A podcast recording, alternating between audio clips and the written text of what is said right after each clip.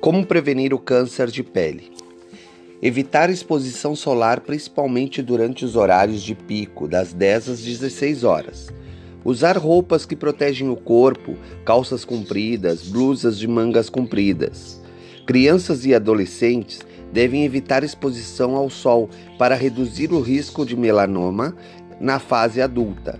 Usar óculos com filtro de proteção solar habituar-se a buscar sombras durante o deslocamento ou permanência em áreas ensolaradas, usar protetor solar com fator de proteção solar igual a ou superior a 15 e usar chapéus de abas largas. Essa foi a nossa dica do nosso podcast de hoje.